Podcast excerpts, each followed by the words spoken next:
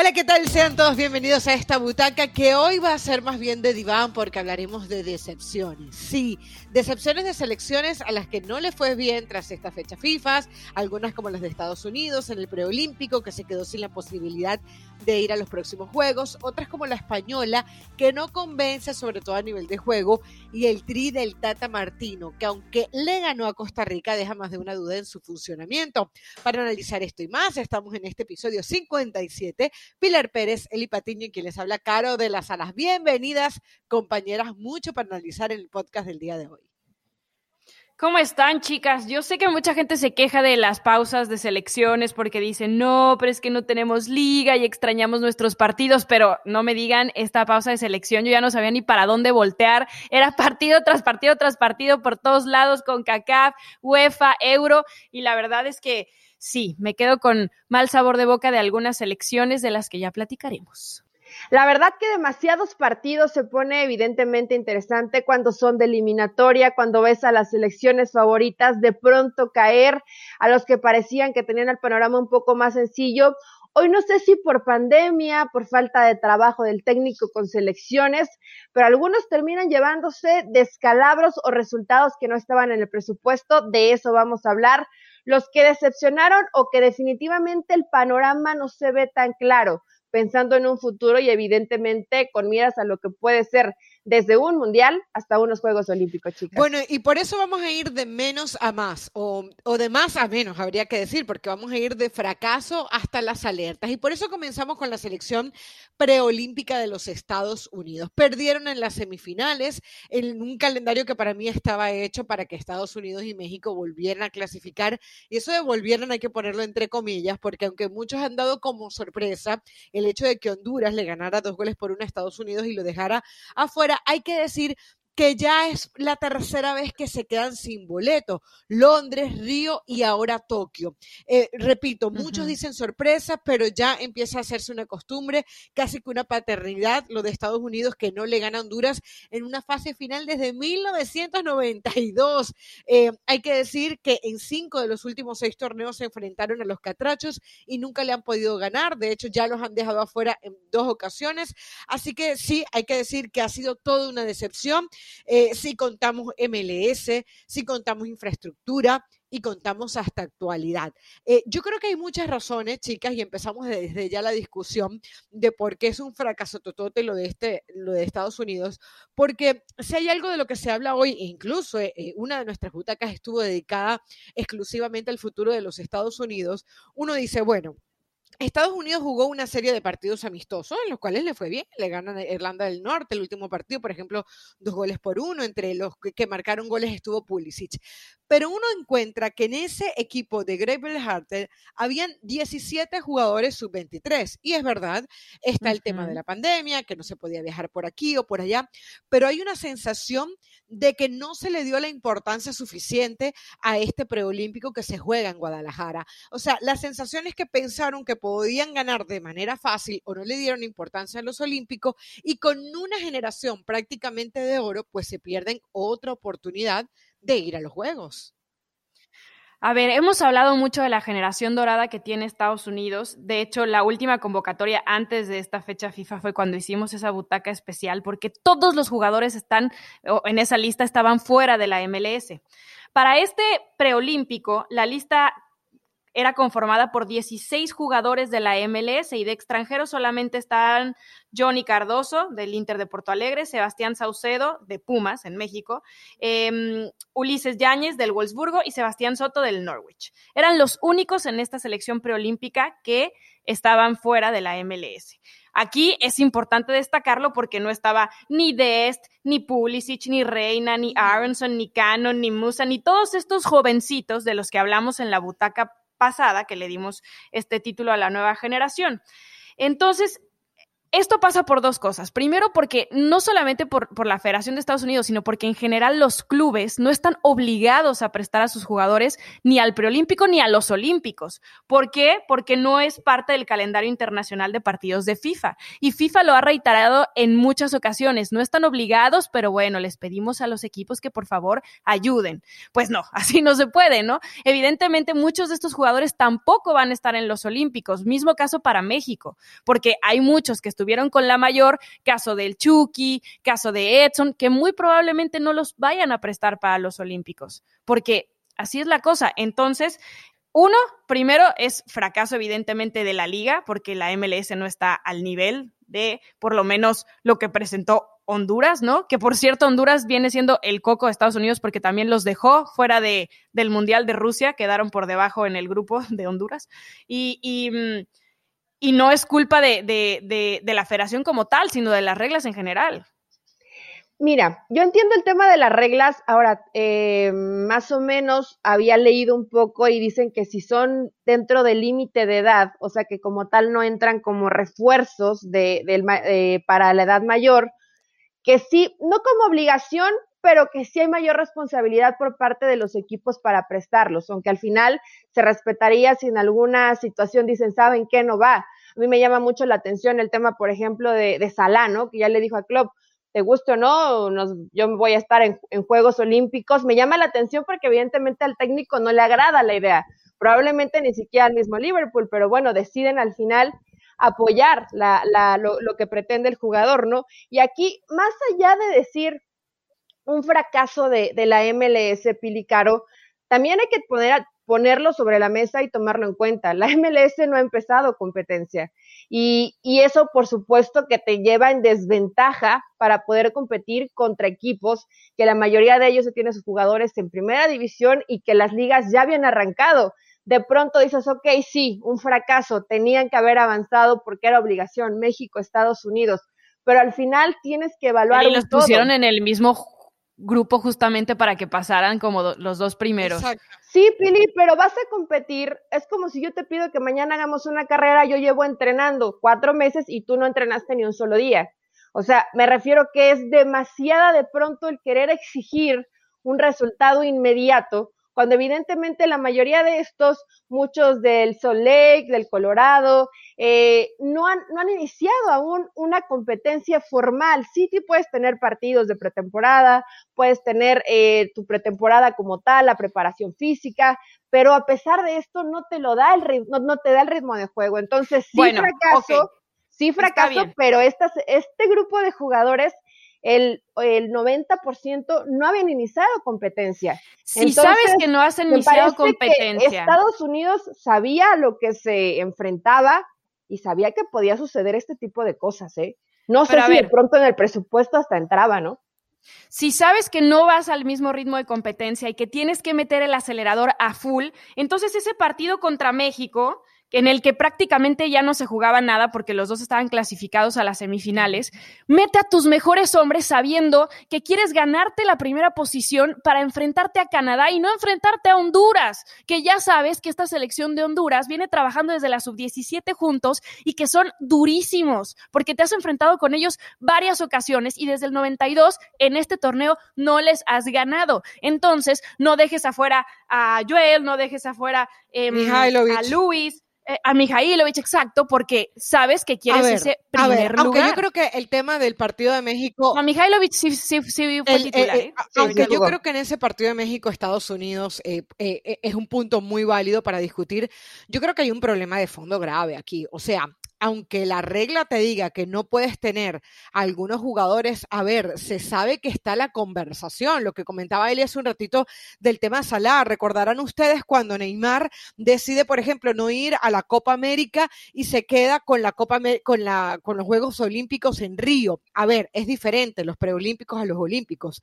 También es cierto, pero faltó mucha gestión. O sea, estamos hablando que uno, te quedaste con jugadores jugando partidos amistosos cuando tú podías podrías haber negociado perfectamente con eh, los clubes, aunque sea uno, dos o tres. Yo no digo que los trajeras a todos, yo no te digo que traigas a Musa. ahí sí coincido contigo, Yo creo que faltó un tema de gestión. faltó gestión. Si jugaste dos partidos contra Jamaica y contra Irlanda del Norte, que los ganaste, bueno, eh, contra Jamaica cómodamente 4-1, contra Irlanda apenas 2 por 1, pero si tenías a Reina, a Sargent, a Pulisic, a Des, a Stephen, a Cannon, a Musa, a Robinson, a Richard, a McKenny y a Adams, todos estos, todos dale da. Claro, imagínense ustedes cómo se hubiese sentido. No lesionado. Ustedes, imagínense ustedes cómo se hubiese sentido eh, México, por ejemplo, si, si hubiese ganado dos partidos, no sé, contra Gales hubiese ganado, qué sé yo, 3 a 1 y a Costa Rica le hubiese ganado 2 a 0 y se hubiese quedado fuera de los Olímpicos. Sería un fracaso totote. O sea, con JJ Macías, por ejemplo, marcando goles en los partidos amistosos. Entonces, yo sí creo que aquí hay una falta de planificación. Y lo Supongamos que digan, no, no nos vamos a meter en problemas con los clubes, eh, vamos a respetar lo que ellos quieren hacer, vamos a dejar a Greve de trabajar con los suyos, etcétera, ¿no? Luego viene y dices, pero ¿por qué no hubo ni un partido amistoso? Es que no hubo ni un partido amistoso cuando se sabe de las limitaciones de este equipo. Fíjense, por ejemplo, Estados Unidos marcó seis goles unos seis goles que para mí son mentirosos porque cuatro de esos fueron a República Dominicana, ¿no? Y resulta que uno solo uno solo lo marcó uno de sus delanteros, Ferreira. O sea, obviamente aquí hace falta que fue contra Costa Rica. Contra Costa Rica, exactamente. O sea, obviamente que hace falta un killer. Luego, el tema de que no tienes ningún jugador que te lidere realmente, porque uno compara esta selección de Estados Unidos con la de, con la de México a nivel olímpico y uno dice, bueno, un Charlie que, que tiene jerarquía, un JJ Macías que ya ha estado en primer y que de hecho eh, muchos lo ponen como la segunda opción después de Jiménez. Y así podemos ir uno por uno. Aquí no, aquí realmente Mihailovic, que hablábamos hace un ratito, del Montreal, antes del Chicago Fire, Dodson, Minnesota United, Ferreira, delantero de Dallas, Ochoa, que fue, por cierto, el que comete el errorazo ante Honduras en el segundo gol, pero venía haciendo un buen partido. De hecho, él en algún momento eh, se discutió que porque no iba a la selección mexicana, tiene esa opción, eh, jugador del Real Salt Lake. Entonces, yo creo que aquí sí faltó muchísimo manejo por parte de la federación. Y saben que antes del programa me puse a investigar un buen rato sobre ok, ¿qué, pasa en la federación? Porque uno, por ejemplo, eh, uno escucha mucho el nombre de Gulati a nivel de MLS, pero ¿qué pasa con la Federación de Estados Unidos? Y aquí eh, eh, perdón, Don Garber, me refería a Don Garber a nivel de MLS, perdón. Y justamente veía el nombre de Sunil Gulati que renunció en su momento. Después llegó Cordeiro, que fue el otro presidente. A ver, ¿por qué, ¿por qué caigo en el tema de los presidentes? Porque estamos hablando que pareciera que a nivel de federación hay algo que no está funcionando bien. Entonces, Sunil Gulati renunció en su momento. Cordeiro lo mismo por el debate de la desigualdad en los salarios. Mm, quedó por primera vez una mujer que es Cindy Portland Cohn. Ella era la vicepresidenta y hoy es la presidenta de los Estados Unidos y resulta que estaba viendo y a finales de febrero se escogió el último vicepresidente. O sea, a mí me parece que ha habido una especie de desorden en la Federación de los Estados Unidos y aquí tienen que tener mucho cuidado, porque más allá de este fracaso, que, que no, es, ah, eh, no es una cosa aislada, es una cosa que se está repitiendo en olímpico tras olímpico, creo que también se están yendo a lo macro. O sea, hoy se habla Estados Unidos... Están pensando del Mundial 2026. Estados Unidos para campeón en el 2026. Ya va, un momento, es una generación de oro, lo hablábamos el otro día en el podcast, pero tienes que eh, concretar estos pequeños pasos, ni tan pequeños, ¿no? Y hoy eh, realmente es todo un fracaso que Estados Unidos se quede fuera de los últimos, de, de estos próximos Juegos Olímpicos. Yo entiendo que toda esta generación está encaminada a eso, a ganar el Mundial del 2026 en casa. Eso es lo que ellos quieren. Y probablemente hoy, dentro de su costo-beneficio, dicen, bueno, ya llevábamos dos participaciones anteriores que no clasificábamos a los Olímpicos, una más, ok. Pero lo más importante es llegar ese 2026 con esta generación bien pulida y bien fogueada para que entonces sí, el día que logremos ganar esa Copa del Mundo, porque ese es su, objetivo, ¿no? De eso a que lo vayan a hacer es otra cosa, no se van a acordar que no clasificamos a tres Juegos Olímpicos consecutivos, ¿me entiendes? Está mal, está mal, porque esa es la idea del proceso de selecciones nacionales, ir desde la sub-17, ir creciendo, ir a los Olímpicos, por eso hay torneos como el de Esperanzas de Tulón, para que vaya ese fogueo, para que el día que llegues a la mayor y tengas una Copa del Mundo ya tengas todo ese trabajo detrás. Hoy están priorizando evidentemente la mayor sin importar el resto. Honestamente, chicas, y yo sé que aquí entra a veces en contradicción que ni me gusta, pero es que yo no veo como fracaso el tema de, la selección de los Estados Unidos en preolímpico. Les voy a decir por qué. No, no espera, espera, te voy a decir por qué. Porque, la, porque la historia precisamente la está señalando tú, Caro. No es la primera vez. El trabajo que se hace en divisiones inferiores en la selección varonil de los Estados Unidos apenas está dando pasitos, apenas está marchando. Señalamos a todos estos jugadores, sí, de la MLS, pero es muy difícil. ¿Cómo quieren ganar una Copa cuando, del Mundo así? Cuando tu calendario es distinto. Mencionamos a toda esta cantidad de futbolistas, ¿no? 11 o 12 que están compitiendo en un nivel top.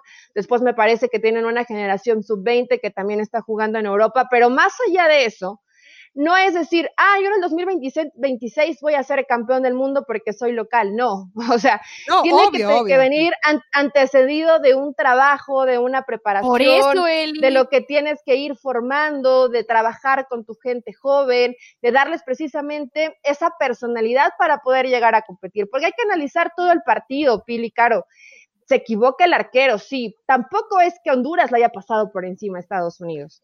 Entonces, realmente el nivel, es, este nivel es muy pobre, el nivel de la CONCACAF. Por eso puedes pensar, tendría que robar México, tendría que robar Estados Unidos, pero este grupo de chavos ni siquiera tenía competencia. O sea, a ver, ¿cuándo más Estados Unidos, que no sé en una Copa del Mundo, se va a volver a enfrentar a Francia? Aunque sea hasta categoría sub-23. ¿Cuándo se va a volver a enfrentar a Francia, a Brasil, a Argentina, a Australia, Corea del Sur? a México se lo enfrentan todo el tiempo, a Honduras se lo enfrentan todo el tiempo. Pero México no ha llegado, México no ha llegado al quinto partido por ejemplo, y fue campeón. Pero eso es un mundial. Y fue, campeón de Juegos Olímpicos en el 2012. Claro, claro, y no llegas a un quinto partido. O sea, me refiero, no ya tenía todo este roce previo. y fue campeón y ni así ha llegado a un quinto partido. Entonces, ¿cómo Estados Unidos pretende ser campeón en, el 2026? En Juegos Olímpicos, Pili, solamente Giovanni Dos Santos jugaba en Europa. Nada más. Eli, pero todos los otros eran de la Liga Mexicana. hay una cosa. No puede ver, ser un parámetro si vas o no, porque Estados Unidos no puede ser la favorita en divisiones inferiores. Todavía no. Sí. Están la trabajando. Pero, pero, no perder, pero no perder contra Honduras. Es que lo que yo digo. es, como que te mojes. A ver, a ver, a ver, selecciones del mundo tienen para formar dos o tres selecciones? Por Dios.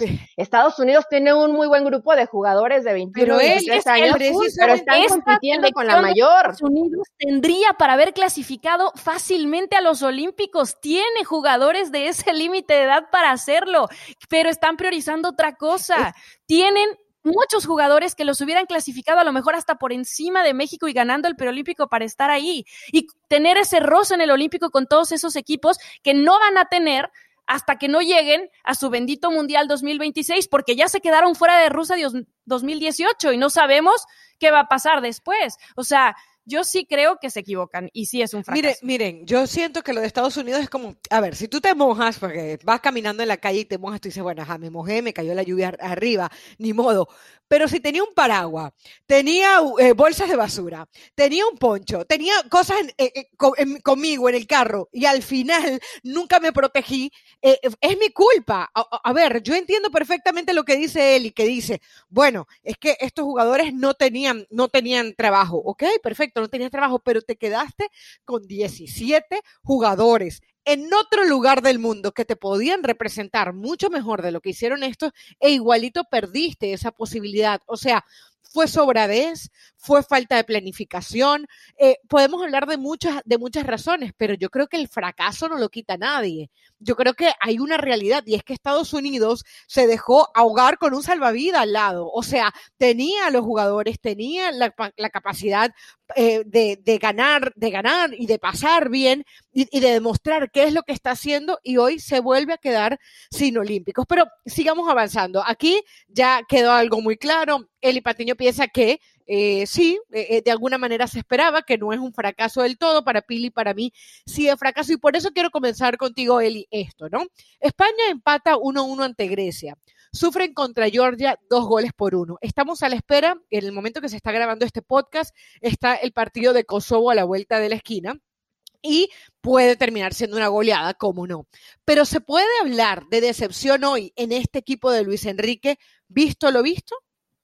Yo creo que no tanto llamarlo como decepción, pero sí un, una, como decías, un preventivo, una alerta de que la situación puede no ser tan sencilla, ¿no? Más allá que seas eh, el primero del grupo, que al final termina sumando, que has terminado un poco raspado, que te han costado partidos y que creo que hoy Luis Enrique debe estar preocupado en, posiciones, por ejemplo, un lateral derecho, ¿no? Donde vimos allá a Llorente y dices, está improvisando, realmente no está, no están dentro de, de, la cantera porque, porque leía los procesos que hacen, ¿no? Y hoy lo difícil que es de pronto hacer el scouting de un jugador y seguirlo, porque la mayoría de ellos ya no están en la Liga Española y tienen que hacer los viajes, y para ellos es fundamental no solamente lo que hacen en la cancha, sino lo que hacen fuera de, que inclusive algunos han quedado eh, sin posibilidad de una convocatoria porque la disciplina no va de acuerdo con lo que demuestran en la cancha. Entonces es otro de los puntos. Están haciendo bien el trabajo, Caro Pili, pero también hay que pensar que generaciones doradas o generaciones brillantes no se dan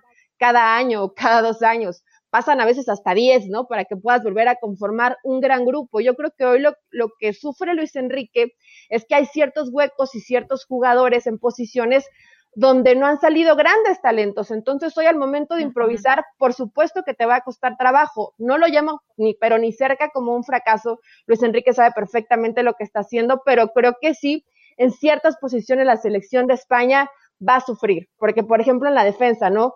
Eh, ¿Cuánto más les va a durar Sergio Ramos? Necesitas gente de personalidad en la defensa.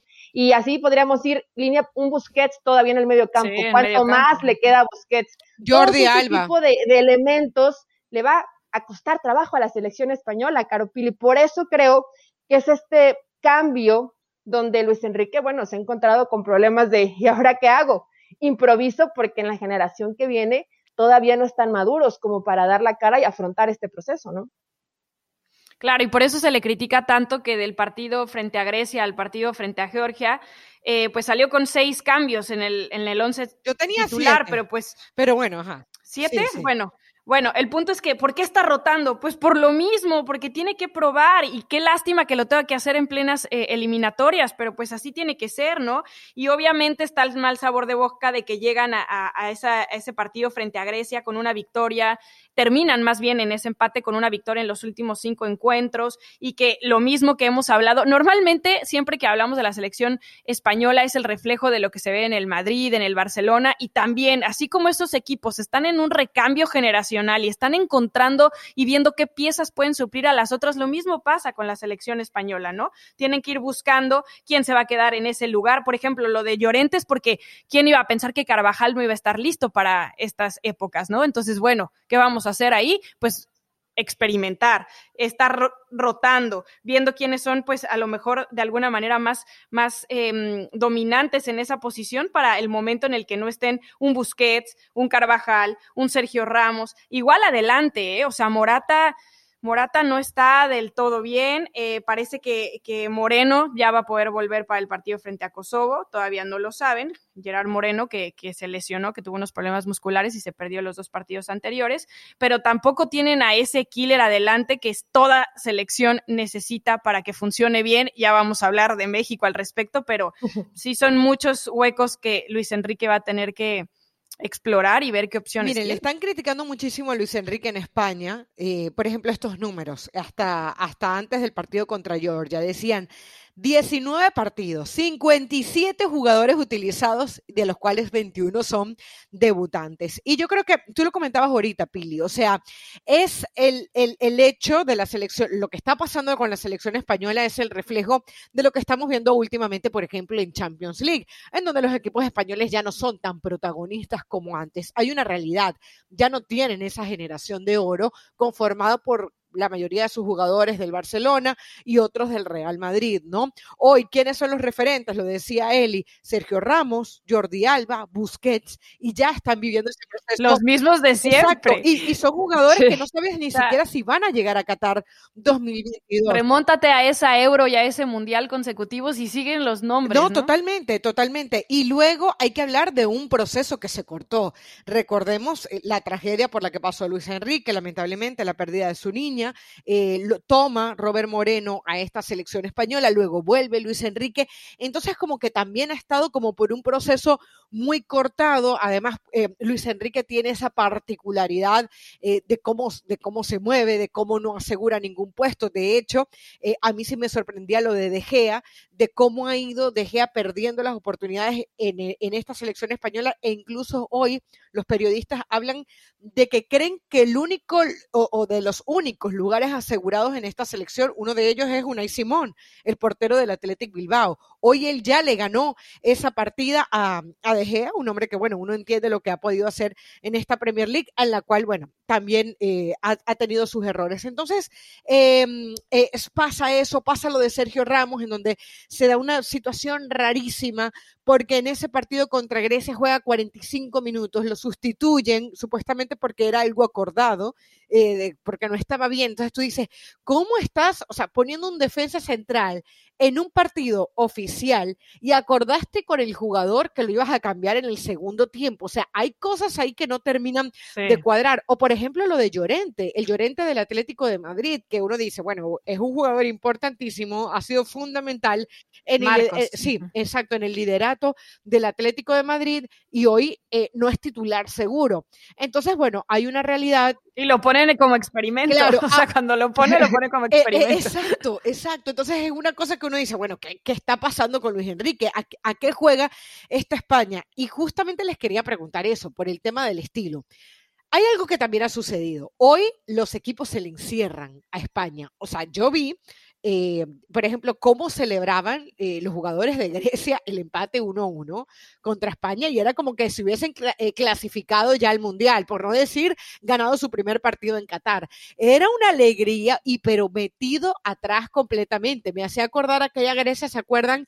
Que gana la Euro en Portugal. Bueno, literal, jugando así de manera defensiva. Entonces, hoy España también tiene que luchar contra eso algo que para mí Luis Enrique conoce de manera perfecta porque con el Barcelona, al Barcelona se le encerraban así. Y él tiene que descubrir cuáles van a ser las maneras para romper líneas y para hacer de España un equipo que pueda tener dominio del balón, pero que también pueda tener profundidad. Yo creo que aquí eh, eh, deja dudas. O sea, obviamente no podemos hablar de fracaso, pero atención porque está Suecia en ese grupo y en unas eliminatorias que decimos que son relativamente fáciles. Eso te iba a decir. por eso festejó Grecia, porque sabiendo que está Suecia, España, Georgia y ellos. Y pues, Kosovo.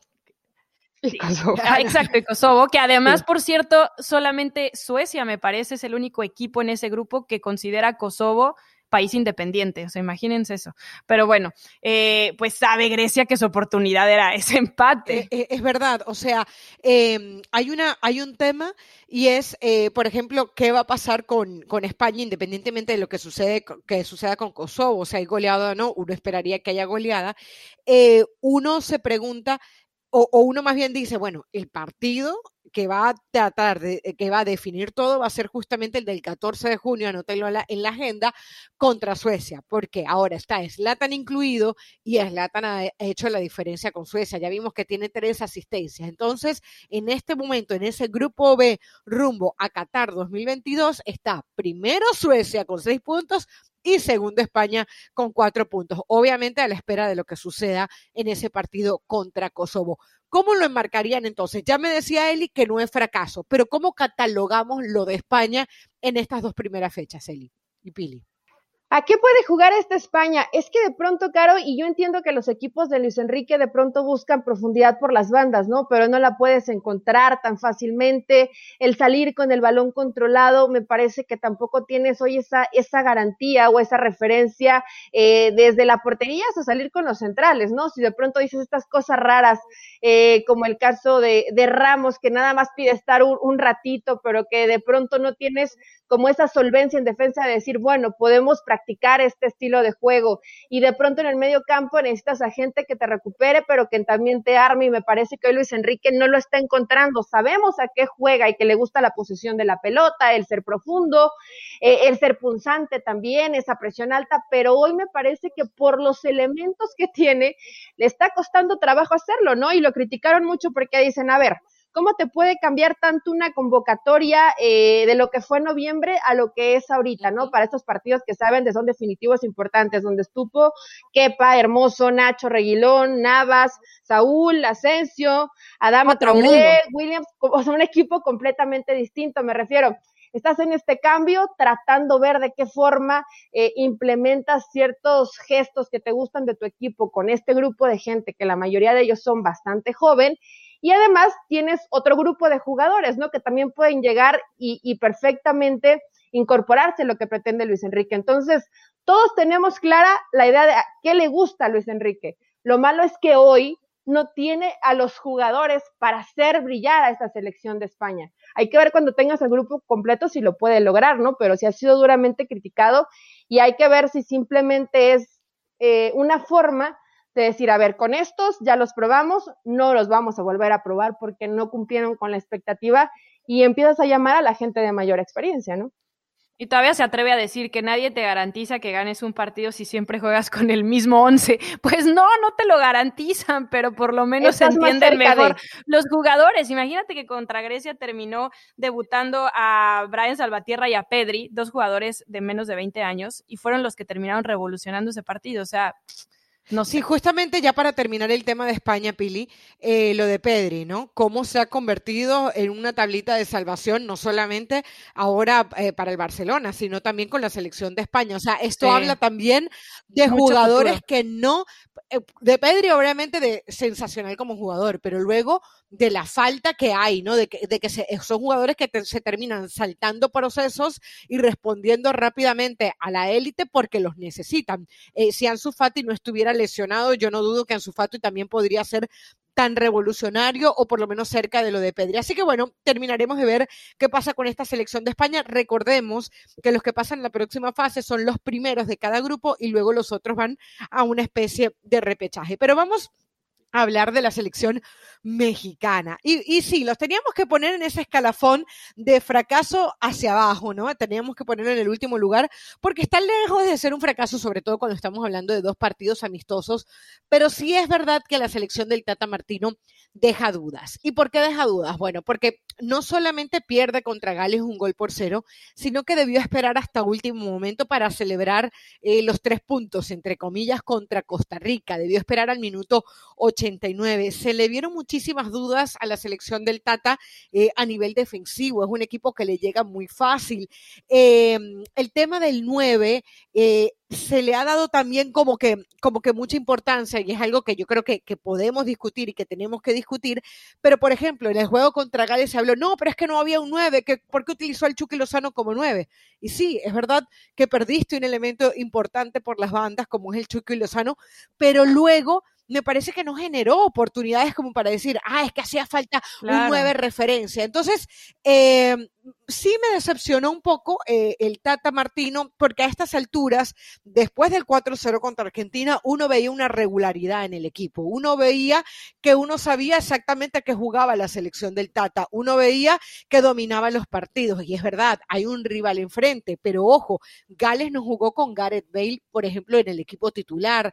Eh, Gales no fue eh, ese equipo arrollador. Y con todo eso no le alcanzó al Tata, como contra Costa Rica. O sea, ¿quién ¿quién es esa gran referencia en Costa Rica? Keylor Navas, que tuvo un buen partido, Brian Ruiz, Que, tuvo una oportunidad frente al arco, pero luego cuando, cuando tú ves los nombres de México, tú dices, oye, era para hacer un mejor partido. ¿Coinciden o no?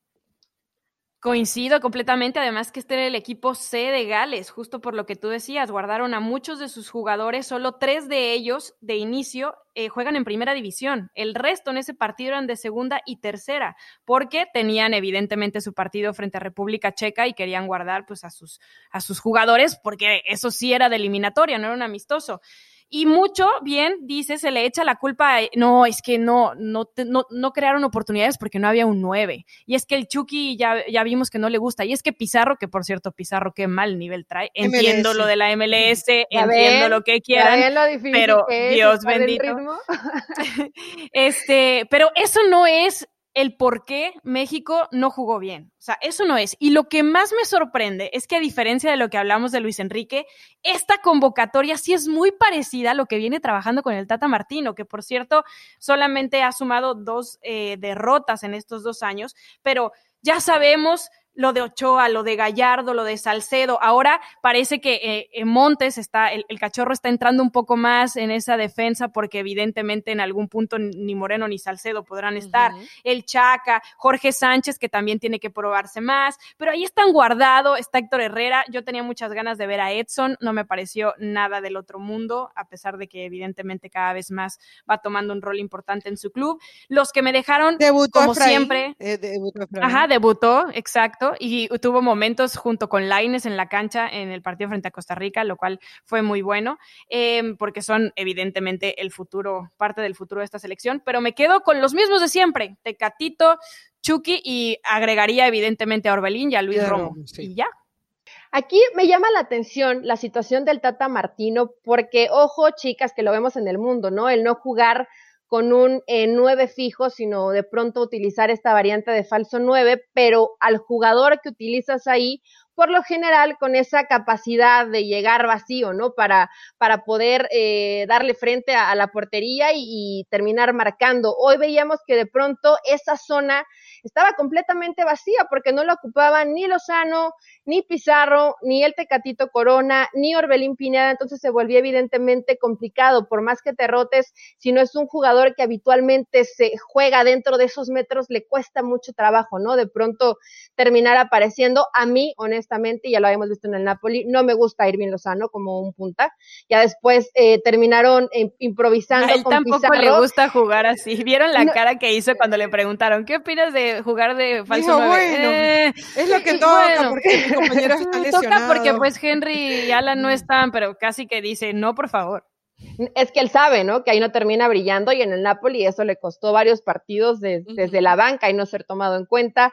Lo de Pizarro, eh, a mí no me pareció desastroso, pero sí de regular a malo, ¿no? Y es, que es una, y es que es una realidad, no trae ritmo de juego y, le cuesta mucho trabajo. De por sí, chicas, el tema Pizarro ya tiene pero ya viene, ¿eh? Ajá, no es de esta que no lo vemos como tal marcando diferencia, pero haciendo un poquito de, memoria, ¿no? Recordarán el partido entre Países Bajos, ante Holanda, y, ganas apenas 1 por 0, contra Argelia 2 a 2, en Corea del Sur ese 3 a 2, que fue un buen partido, pero que el rival te, te costó trabajo, en el, en el partido ante Japón 2-0, que bueno, me parece que ahí sí México fue superior, después pierdes contra Gales. Lo de Argelia también. Y le ganas a, Costa Rica. Sí, a Argelia le costó mucho trabajo porque recordarán que el Tata intentó con tres en el fondo y después tuvo que, recomponer. Entonces, sí le está pasando algo a, este tri que de pronto no, no lo sentimos tan cómodo. Y creo que es algo, esas palabras claves que decías, Pili y Caro, nos quedamos con lo de siempre, ¿no? Tecatito, Lozano, Hoy, qué bueno que aparece un jugador como, como Romo. Yo sí pondría y eso que no jugó de interior, ¿eh? Jugó de contención. Jugó de contención y los recorridos tenían que hacer eran muchos, ¿no? Porque y dijo una pregunta. Una pregunta, dijo el Tata que le había parecido el mejor jugador de la cancha. a mí me gustó más, a mí me gustó más Lozano. ¿Qué les pareció a ustedes? A mí sí me gustó mucho Luis Romo, pero lo de Chucky es destacado porque además hizo el gol, ¿no? Pero, pero sí creo que eh, tomando en cuenta que ya habíamos visto al Chucky, Romo es destacable en este partido. Sí, yo, pondría Romo porque, porque está recibiendo esta oportunidad de poder ganarse un puesto, porque tuvo que recorrer muchos metros, eh, porque es un jugador con personalidad. Digo, Lozano, pues ya está muy visto, entonces ya sabemos lo, lo que te puede llegar a aportar y que aún así me parece que no lo vimos en, su, en plenitud de sus condiciones. Viene saliendo de una lesión. Y Oigan, pero otra, pregunta que yo les quiero decir, eh, hacer sobre lo del Tata. Dijo que le gustó más el primer tiempo. Eso, era lo que iba a preguntar. o sea, yo lo que iba a preguntarles, me dejó loca. O sea, yo dije, ¿qué pasa con el Tata Martino? Porque el otro día decía que Ormeño no jugaba, no colaboraba en el juego como lo hacía Funes Mori y, y, veíamos a Ormeño y, o sea, hay algo que me está preocupando del Tata, ya no lo veo no lo veo 100% cómodo, no lo veo tan, frontal, no lo veo, eh, sí, pero lo del primer y segundo tiempo, ayer de hecho nos pasó de Jorge Ramos y su banda, vimos el partido y todos dijimos, sí, el segundo tiempo, de repente nos llega la notificación, sí, el Tata vio mejor el primer tiempo. Pero te voy a decir por qué, te voy a decir por qué. por los errores defensivos. Y además porque la dirección del Tata para este partido, a comparación de lo que pasó con Gales, fue jueguen, no tantos pelotazos, no corten tanto el partido, tengan el balón, jueguenlo, muévanlo. Claro, pero el tener posesión ya nos dimos cuenta que no significa tener ni oportunidades, ni juego vertical, ni, ni nada, que México no tuvo nada. No le llegaron, pero tampoco creó. Y sí, tuvo el balón y no estuvo tan cortado, pero y creo que por eso lo dijo el Tata, creo. Es que el primer tiempo fue bastante, mira, como espectador, fue como, como espectador aburrido como viéndolo como periodista, como reportero, realmente fue muy poco, o sea, intentaba presionar bien Costa Rica, México sí con la posición de la pelota, pero con muy poquita efectividad. O sea, de, nada te sirve tener el, el, balón y bueno, Costa Rica con un fútbol mucho, más directo, ¿no? Tratando de, en un trazo largo, eh, agarrarte mal parado. Cosas positivas, por ejemplo, Artiaga, ¿no? Que aparezca por izquierda y que ya no solamente tengas a, Gallardo. Lo que dicen de Laines, eh, lo de Efraín, que bueno, es un jugador que, que, me parece que sí tiene proyección. He escuchado muy malos comentarios que de pronto el agua no le sube tanto al tinaco, ¿no? Que, que le cuesta esa situación de madurez y que, y que es un chavo que se agranda un poquito. Ojalá y yo le veo calidad, le veo condiciones. Efraín, que, Tata, ajá, que Tata Martino tenga esta, esta esta visión de poder encaminarle, decirle, a ver, eres un buen jugador, no eres Messi, ubícate y, gánate un lugar en la selección. Eso habla la gente que, que lo conoce eh, del Galaxy, ¿no? Y que lo sigue muy de cerca. Honestamente, yo no lo he que cuando había esa pelea por él, que si México, que Estados Unidos, dijo, ah, me quieren los dos, ¿no? Exacto, eso de pronto le hace daño al jugador, Erojo, pero en, en términos generales sí tiene que estar preocupado. Yo creo que sí sería la palabra, preocupado el Tata Martino. ¿Por qué? Porque yo honestamente no creo ni que Alan Pulido ni que Henry Martin eh, puedan ser la sustitución de un Raúl Jiménez. Entonces, tienes que... Chicharito. Exactamente, el regreso a lo mejor de Chicharito. No, no, no, ese va a ser otro podcast. ese, ese, va a ser otro podcast, pero no, Chicharito. Pero ¿saben qué? Yo creo que el Tata le está apuntando a Funes Mori, ¿eh? Claro, sí, dicen que está a poquitos días, dicen que está a poquitos días de que, de que se pueda hacer mexicano y elegible, por lo tanto. Así que, bueno, seguramente tenemos muchas cosas para discutir. Yo sí digo que es una lástima que el próximo partido de México sea justamente contra Costa Rica. Obviamente hay un tema de pandemia, hay un tema de secuestro de la CONCACAF, donde no se le deja jugar con prácticamente más nadie, y hoy solamente tuvo la oportunidad de enfrentarse a Gales y luego contra Costa Rica, el cual va a haber en unos meses por la Liga de Naciones. Así que creo que vamos a tener que esperar un buen rato para ver selecciones realmente competitivas ante la selección mexicana. Señoritas, ha sido un placer, nos quedamos con ganas de hablar el día de hoy. Vamos a ver qué termina de pasar a largo plazo con Estados Unidos, a corto con España y a mediano con México. Lo cierto es que entre decepciones y fracasos se movieron esta fecha FIFA. Nos encontramos el próximo miércoles.